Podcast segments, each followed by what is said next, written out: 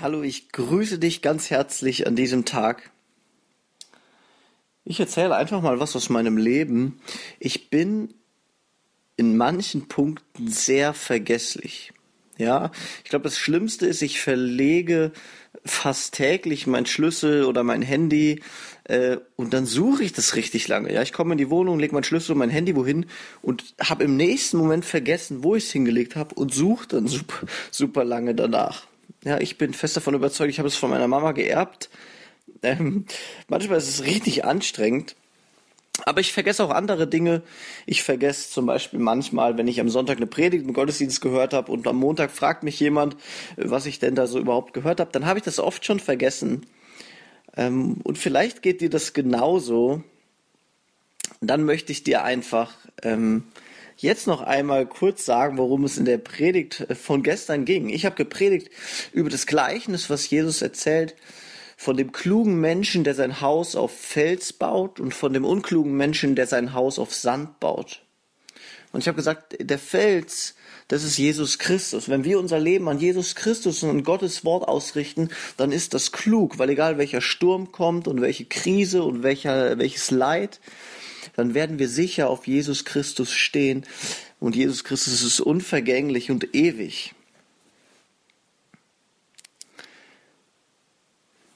Und ich möchte dich ermutigen, in dieser Woche vielleicht besonders den Fokus zu legen auf dieses Fundament, auf Jesus Christus, dir bewusst zu werden, wer das ist, auf dem dein Leben gegründet ist und ihm dafür zu danken.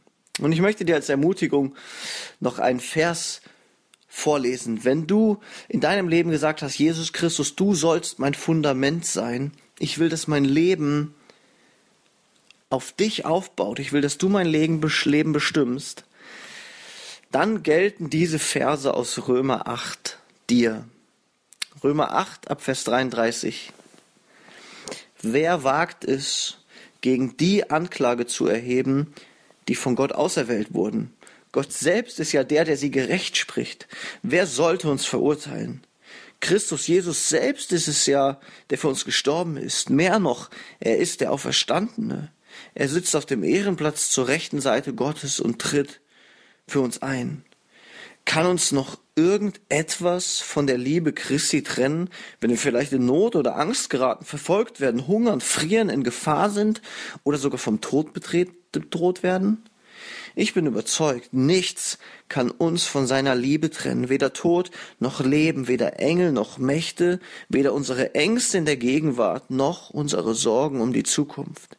Ja, nicht einmal die Mächte der Hölle können uns von der Liebe Gottes trennen. Und wären wir hoch über dem Himmel oder befänden uns in den tiefsten Tiefen des Ozeans, nichts und niemand in der ganzen Schöpfung kann uns von der Liebe Gottes trennen, die in Christus Jesus, unserem Herrn, erschienen ist.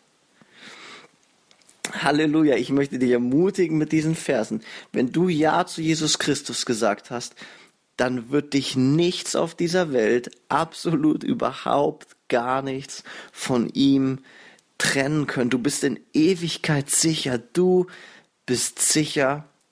Dein Platz, deine Zugehörigkeit steht fest. Sei gesegnet und freu dich an dieser schönen Nachricht.